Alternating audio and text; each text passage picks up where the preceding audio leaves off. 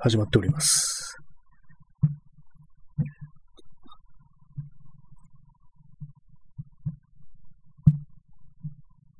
この、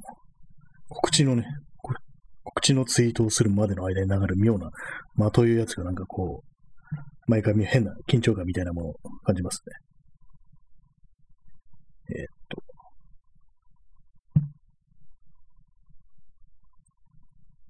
はい。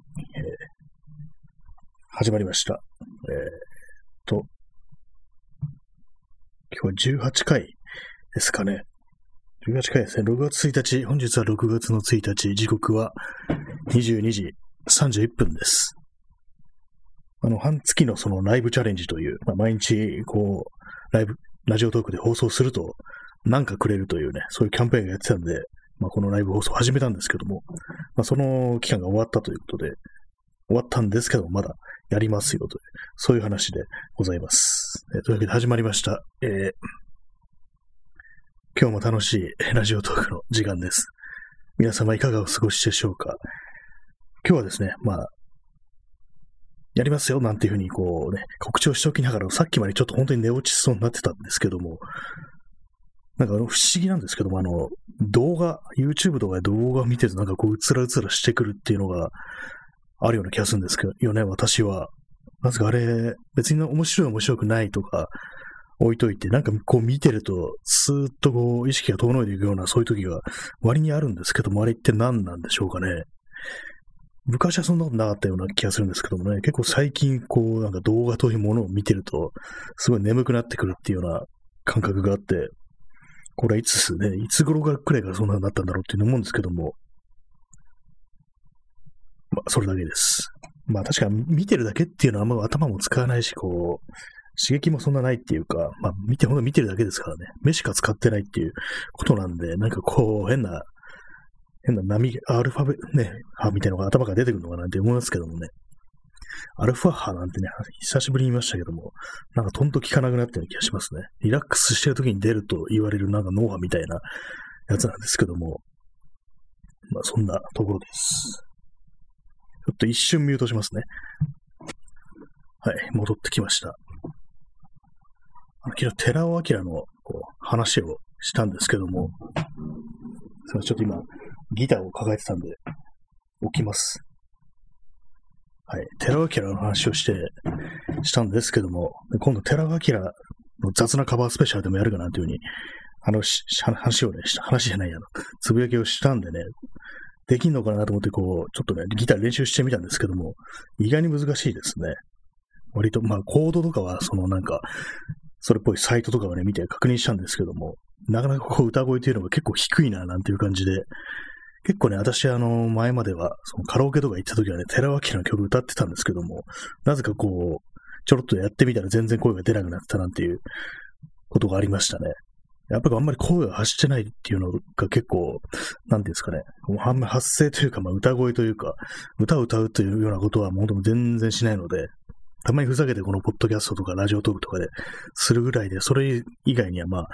ね、このご時世ですから、あの、カラオケというものがね、全然こう、いかなくなりましたからね。まあそういう感じなんで全然やってないというので、辛くなったのでね、まあ途中でちょっと諦めてしまいました。まあそんなところで始まっておりますけれども。まあ特にね、今日も話題がないんですけども、まあ先ほどあの YouTube の動画を見てると、非常に眠くなるっていうような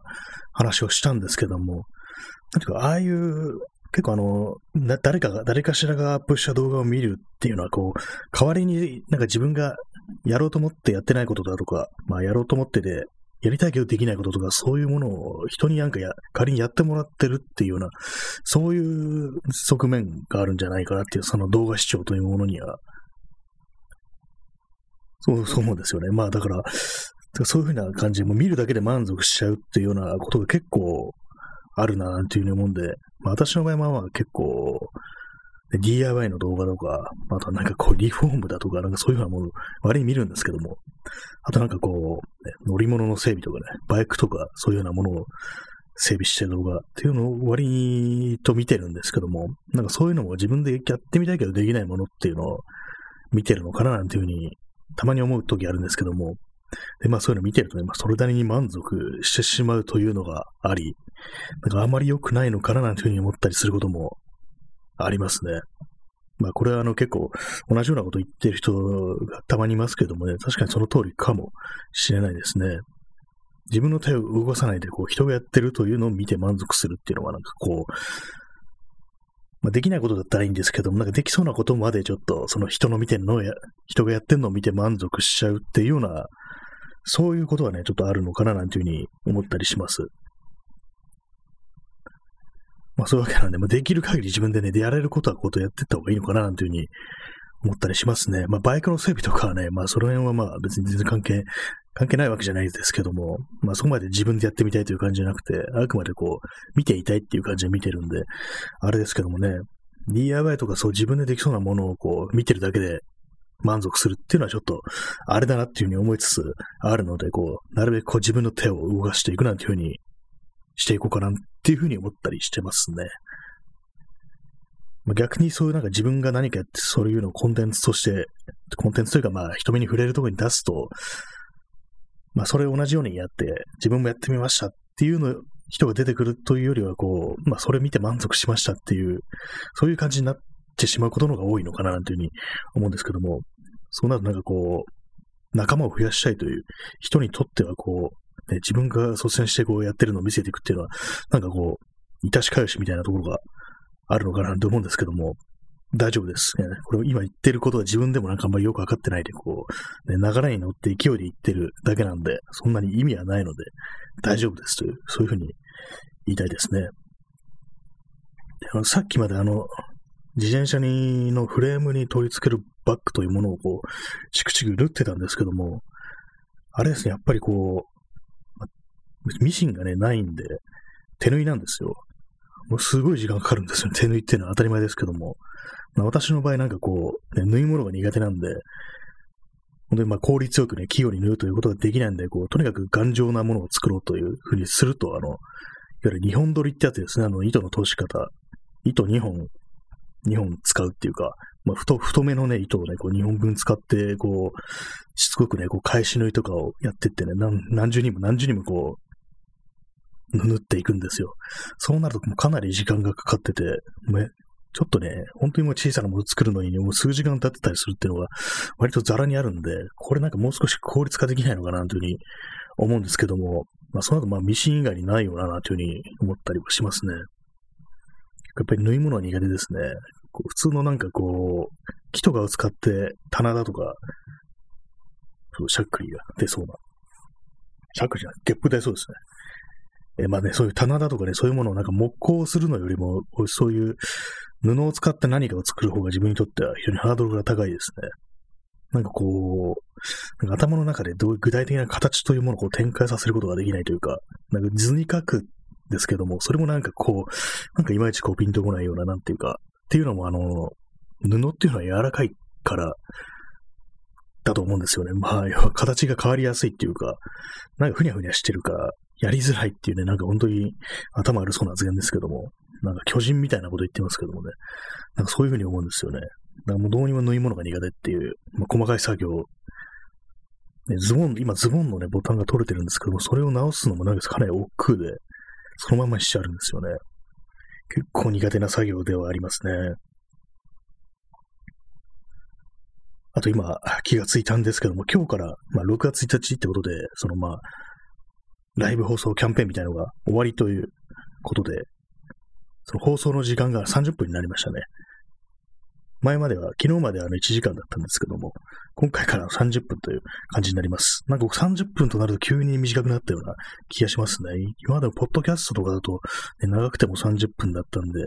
全然それでもね、この30分という枠は長いんですけども、なんかこう急にこう半分になるって考えると、すごくね、こう、不思議な感じがしますね。短いなっていう気がしますね。でもうすでに10分くらい経ってるので、なんかすごく、ね、あっという間に終わってしまうのではないか、なんていうふうに思ったりしましたね。まあ、そんな感じで本日も、やっているんですけども、あれですね、今日はあの、ポッドキャストの方も一応なんかやろうかななんて思ったんですけども、録音しとこうかなっていう、この放送始める前に思ったんですけども、まあ前日の通りなんかちょっとうつらうつらしてたんで、多分縫い物で疲れたのかもしれないですね。こう、真剣にこう、チクチクやってたら、そのせいでこう、ね、体力を消耗してしまったかもしれないです。はい、以上なんですよね。もうそんなにね、こう、本当にこう、何もこう、インプットがないんで、毎日毎日何もないんですけども、今日のね、このライブ配信のこの説明欄、概要欄にこう、森重久也亡くなったんかっていう風に書いてあるんですけども、森重久也皆さんご存知でしょうか？まあずっと前に亡くなってるんですけども、なんで急に森重久也の話をするんだよと、そういうことなんですけども、そのまあさっきは縫い物をしてて、こう、YouTube で森重久也の昔の、まあラジオドラマみたいな感じで、あの階段怖い話ですね。怖い話をね、こう、森重久がこう一人芝居みたいな感じで延々やるっていうような、そういう音源があって、それを聞いてたんですけども、結構なんか、大体まあ怖い話って、類型化してくるっていうか、大体まあ、あ、もうこれ聞いたみたいな感じに、ね、ある程度そう怖い話、怖い話通の人はね、そういう風になってしまうと思うんですけども、私もね、もう大結構よくそういうの読んだり聞いたりをするんで、あ、もうその感じね、みたいな感じで結構、もう分かっちゃうというか、もう聞き飽きたっていうようなところが結構あるんですけども、割とその森重久也の階段は、まあ、そう来るんだみたいな感じで、結構不思議な感じやりましたね。割とまあストレートというか、まあ、よくあるといえば、なんかありがちな話といえば話なんですけども、なんか少しちょっとね、ひねりみたいのがあったりして、あったりするんですけども、まあ、まあ、そうかっていう感じではありましたね。まあ、ただ、あの、その森重久のなんか、ね、こう、風格みたいなもので結構ね、かなりこう、上乗せされてるっていうような気がしましたね。割となんか面白く聞け聞けましたね。まあ、それ、そういうことなんですけども、まあ、森重久がいつ亡くなったかちょっと覚えてないですね。もうずっと生きてたような、生きてたような失礼な言い方ですけども、ちょっとまず検索してます、見ますね。森重久。難しい字ですよね、森重久の矢。いや、2009年に亡くなってましたね。かなり前ですね。何歳で亡くなったんだろう ?96 歳ですね。なるほどっていう感じで。森重久って昔はなんか歌歌ってたりとか、あとアナウンサーみたいな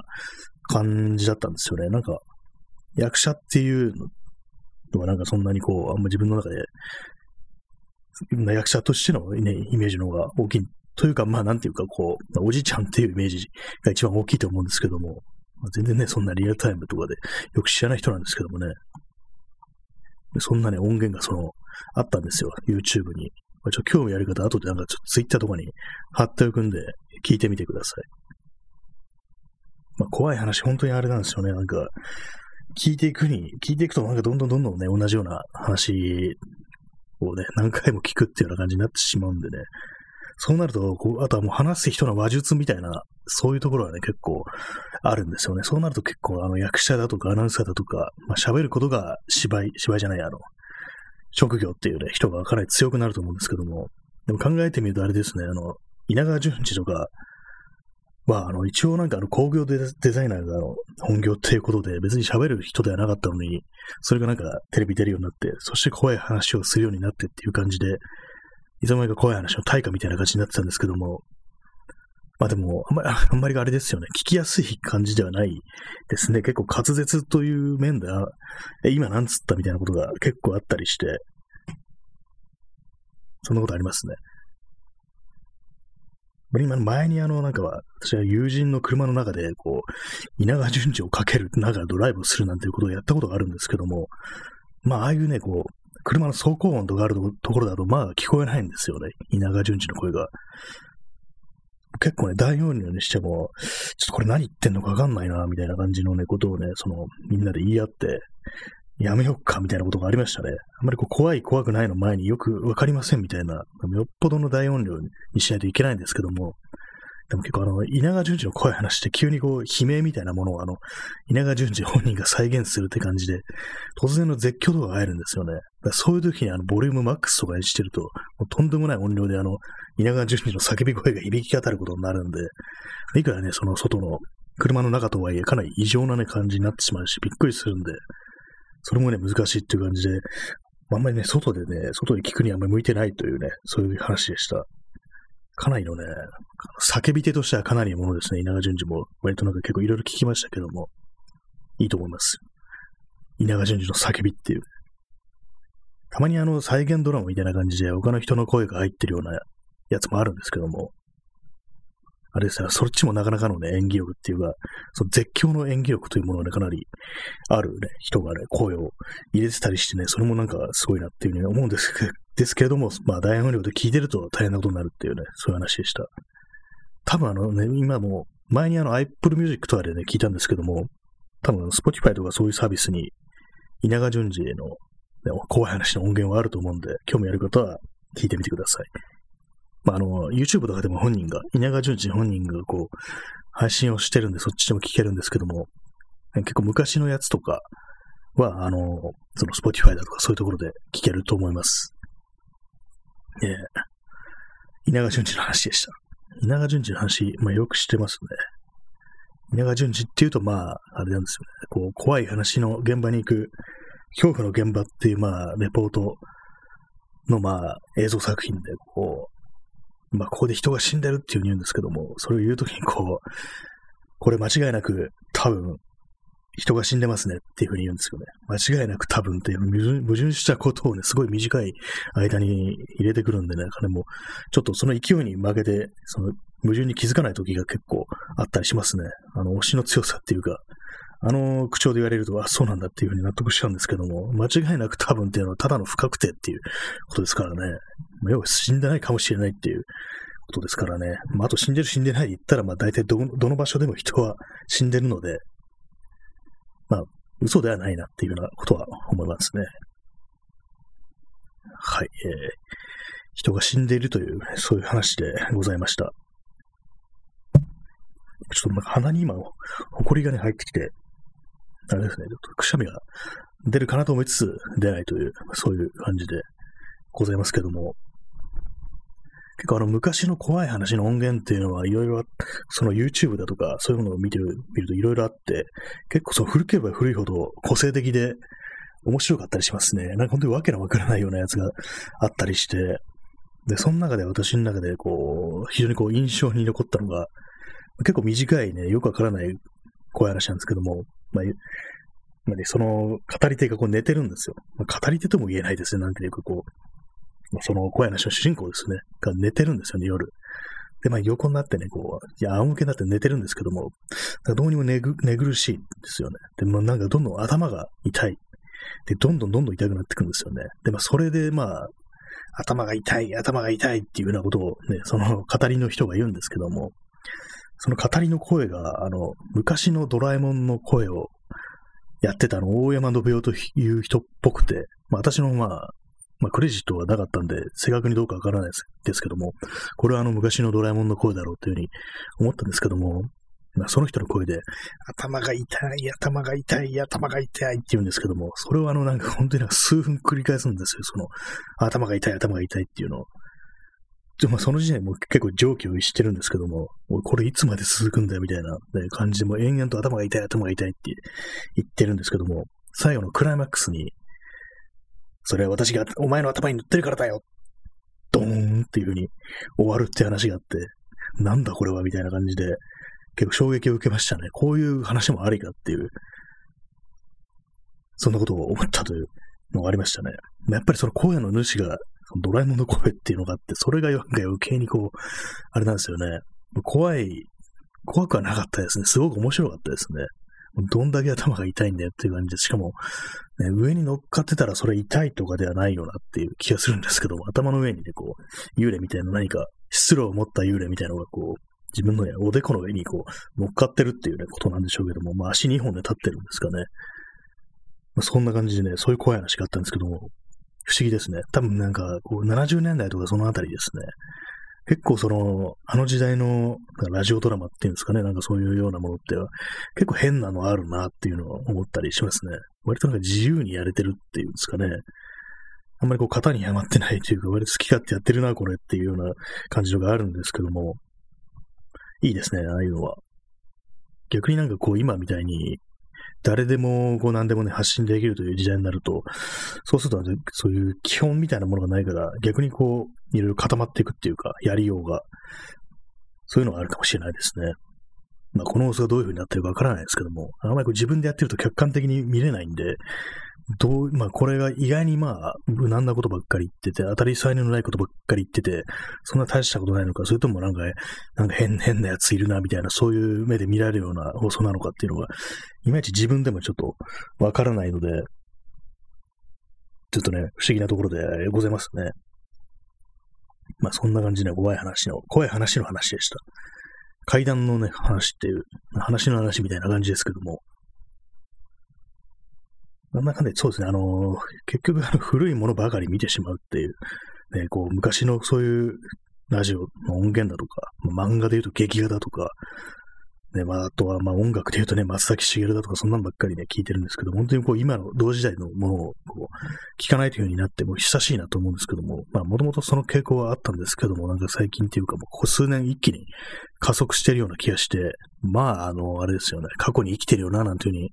思ったりしますね。まあでもこういうのは世界的な潮流なのかもしれないかなっていうふうに思うんですけども、まあこの何回か前にも言いましたけども、今若い人でもこう、でも何ですかね、シティポップだとかなんか、あとはまあ、ちょっと前ですけどもね、ベーパーウェーブっていうものもなんていうかこう、昔のこう、アーバンみたいな、シティ感みたいなそういうものっていうのが多少あったのかな。そういうものに対する象形から来てるっていうようなことがあったのかなというふうにはちょっと思ったりしますね。まあ、よくわかんないですけどもね。結構ね、あの、やっぱりこの放送の、ね、枠が30分になったということで、あの20分過ぎたら、配信終了まであと10分という風に出るんですけども、まあこれがあの早く出てくるんで、ちょっと今びっくりしましたね。もう、もうそんな時間かみたいな感じで、一気に半分になるとそれなりにこう、あれがありますね。あれ、あれってなんだっていう感じですけども、びっくりはしますね。応あの、配信延長チケットというものが今1枚だけあるんですよね。これはあの、なんかこの、ライブ放送の初期にもらえたっていうやつなんですけども、これの使いどころというものがいまいちどうしようかななんていうふうに思ったりするところですね。結構、口の中にこう唾液が溜まってきててね、ごくっと今飲みましたけども、割にこう難しいですね、あの、喋るというのは。結構、あります。あの、昔のラジオをなんとなくこう、なんかの作業の片手間に聞いてたりするんですけども、今日はあの、タモリが、タモリのラジオですね。多分80年代前半とかだと思うんですけども、タモリがあの、ジャズをね、こう、ジャズの曲をいろいろ紹介していくっていうのは、それも音楽番組ですよね。っていうのをやってて、まあ、そっか、タモリってこういう喋り方だったんだっていうようなことを思い出しましたね。割になんかこう面白いっていうか、結構なんかこうタモリっていうとこう、積極的にこう人との楽しませていくっていう感じよりは、なんかこう、ね、自然体でやるっていうのは、まあそういうようなイメージがあったんですけど、割にこうエンターテインメントしてるっていうような感じで、まあ矢継ぎ早にこう投げかけるような感じで面白いことを言っていこうなんていうの。と、あとまあ、音楽の話も結構ね、こう自分の好きでやってるという感じで、楽しんでやってるなっていうのが伝わってきたんですけども、まあ私はなんかよくわかんないですけどもね、まあでもそういうのの中でこう、まあ、どういう番組かっていうと、その正月なんですよね。まあ、正月にこう、ね、一人暮らしで、こう、あんまりこう、会う人もいないし、なんか寂しそうにしてる若いね、男性に向けたっていうのは、そういうね、感じのテーマの放送だったらしく、まあ、たびたびこう、一人暮らしで寂しくしてる、ね、お前ら、ね、どう、どうよ、みたいなね、それお前らとか言ってないですけども、そういう人たちに向けてっていう感じなんで、ね、言ってるんですけども、まあ、その中でこう、いろいろこう、まあ、こういうふうにね、こう一人でやってるとなんかこう、確かに暇そうにしてる、ね、女の子を大した、ね、大した可愛くもない女の子がこう、いきなり電話とかかけてくんだみたいなそういう話をしてたりして、やっぱりこう昔のなんていうんですかね、こう、もう息を吐くように、こうね、女を馬鹿にしていくっていうようなね、スタイルっていうのは、やっぱりその頃は色濃くあったんだなっていう感じで、まあ今だったらそんなことは言わないだろうなっていうのがありましたね。なんか本当にこう、なんか、男中心のっていうね、感じがすごくね、まあ、ホモソーシャルというか、なんというか、ね、ちょっと言葉にしづらいですけども、なんかそういうものがすごく感じられて、うわっと思うと同時になんか変なね、やっぱこう、懐かしさみたいなものね、若干感じなくもなってしまう。感じなくもないなっていう風になってしまう自分がちょっと嫌ですね。なんかこのノリあったよな、みたいな感じで、まあ、本当に昔のね、子供の頃とかね、こう、そういうものは結構思い出すんですけども、小学校の時とか、あの、まあ、同級生、同級生っていうか、まあ、その同じ学年のクラスの女子とかを皆さんどういうふうに呼んでましたか？名前で呼んでた、あるいは名字で呼んでた、名字にさん付けで呼んでたとかがいろいろあると思うんですけども、私の小学校時代は基本的にあの名字で呼び捨てにするっていうようなスタイルがあって、おそらくその自分に、あの、そのね、その名字にさん付けなんてしてたら、お前何、そんなね、ひよってんだよ、みたいな。女にさん付けかよ、こいつ、みたいな感じで、もう、即、もうね、いじめの対象になってた。いじめの対象っていうのもかなり、まあ、すごくね、殺伐とした学校に通ってたというふうに思うかもしれないですけども、まあ、あの、からかいの対象になったことは間違いないだろうなというふうに思いますね。結構ね、フィクションの中で出てくる、まあ、現実でもそうなのかもしれないですけども、まあ、小学生ぐらいの子供たちが、同じね、こう、学年の、ね、女子だとかね、にこう、名字でさん付けしてたりするのを、ね、見ると、自分のね、子供の頃にはそれありえなかったなっていうね、そういうふうに考えてしまいますね。あとまあ、その、ね、同性でもね、男の子同士でもなんか、くんづけするっていうね、のもなかったんで、まあね、そういう感じだったんですよ。まあ、男っぽいね、環境ですよね。悪いね、男、少年っぽさですよね。で、まあ、あの、呼び捨てだ、必ずしも呼び捨てだけではなく、その男の子同士の間では、友達同士の間間では、呼び捨てだけでなく、あれなんですよ、あの、まあ、名字じゃないや、あだ名なんですよね。で、そのあだ名の付け方っていうのはまあ変わってて、まあ、この何回か前に話しましたけども、それがあの、名字の一文字を取ってさん付けするっていう感じで、ね、名前で、まあ、山田だったら山さんとかね、そんな風なね、渋い感じのあだ名の付け方だったんで、基本ね、さんをつけるとなったら、そういうあだ名の時しか許されんっていう感じでしたね。普通に今女子のね、名字にさん付けで呼ぼうものながらもうね、殺されてましたね、本当にもう。許さんというような感じで、まあ実際そのようなね、現場を見たことはないんですけども、当たり前のようにみんなこう、名字に、名字で呼び捨てにしてたんで、まあ私もそうでしたね。なんかこう、ね、変な感じですけどもね、そういうのも、まあ、そんなような子供だったんですよね。恐ろしいですね。なぜあだ名にはさん付けが許されて、普通にね、名字にさん付けするのは許されないっていうね、特に、それがしかも女子であろうものなら、本当にこう、プロップスを失うというような感じでございましたね。まあそれも人によるんでしょうね。そういうことをやっても許されるキャラというのはやっぱりありましたね。こうあ、DJ ちゃんぽさん拍手ありがとうございます。えー、なんかもう、そうですね、もう27分45秒って、30分でこんな短かったかっていうふうに思いますね。不思議な感じがしますね、これは。まあ、そうなんちょっとね、あのー、延長チケット今使おうかなと思ったんですけども、ちょっと温存しておこうかなと思います。なんか今日短くてね、寂しいですけどもね、なんか、寂しいですけども、もかなりもう末期の感じですね。本当にこう、マイクの前でね、一人で喋ってるというような状況でが、なんかこう、30分短くなると、寂しいですねっていうのかなりもう、お前危ないところまで来てるぞっていうふうに思うんですけどもね。まあ、あの、30分のね、この延長チケットは、こう、週末とか、そういう時の、取っておこうかな、なんていうふうに思ったりしました。ちょっとね、温存しとこうかと思いますね。ここであのね、使わないでね、死んじゃうのは、実に日本人らしいですよね。こういうの温存しといて、死ぬっていうね、最後まで使わないでこう大切に取っておいて、それをね、披露することなく死ぬっていうのは大変にこう、日本人らしい貧乏臭い、こう、きちくさがあると思うんで、それにならないように気をつけて、まあ、週末あたりにでも使いたいな、なんていうふうに思います。まあでも30分のというね、ものの長さにはちょっとびっくりしましたけれどもね。まあその分ね、短くなった分、こう、まあ、ちょっとしばらくポッドキャストのサボったんで、そっちを少しね、やろうかななんていうふうに思ったりはしております。喋る内容そんな変わるかっていうと全然そんなこともないんですけどもね、あんまりこう、大してね、こう、言ってること変わんねえじゃんっていう感じですけどもね、あっちのはまあ音楽が流れるぐらいの違いしかないんで、また今ちょっとなんか、ね、込め合えてくる、ゲップみたいなものが込め合えてきて、こう一気に喋るとこう、なんていうんですかね、口から空気も吸ってしまうって感じなんですかね。たまにありますよね、そういう時が。こう、やっぱりこう、昨日あの揚げ物を食べたなんか胃の調子がおかしくなって、今日もね、ちょっと若干なんかこう、持たれてるとまあ言わないんですけども、なんか少しね、こう、ありますね。空気が入ってる的なかった。そういうのがありますよね。ちょっと本日、こう、30分という短い時間でしたけれども、この辺りで終わりたいと思います。まあ30分でもまあ、いつものボッドキャストよりは長いんですけどもね、なんか変な感じしますね。まあ、そういうわけなんで、本日は、えー9名の方ね、ご視聴ありがとうございました。そういうわけで、それでは、おやすみなさい。さよなら。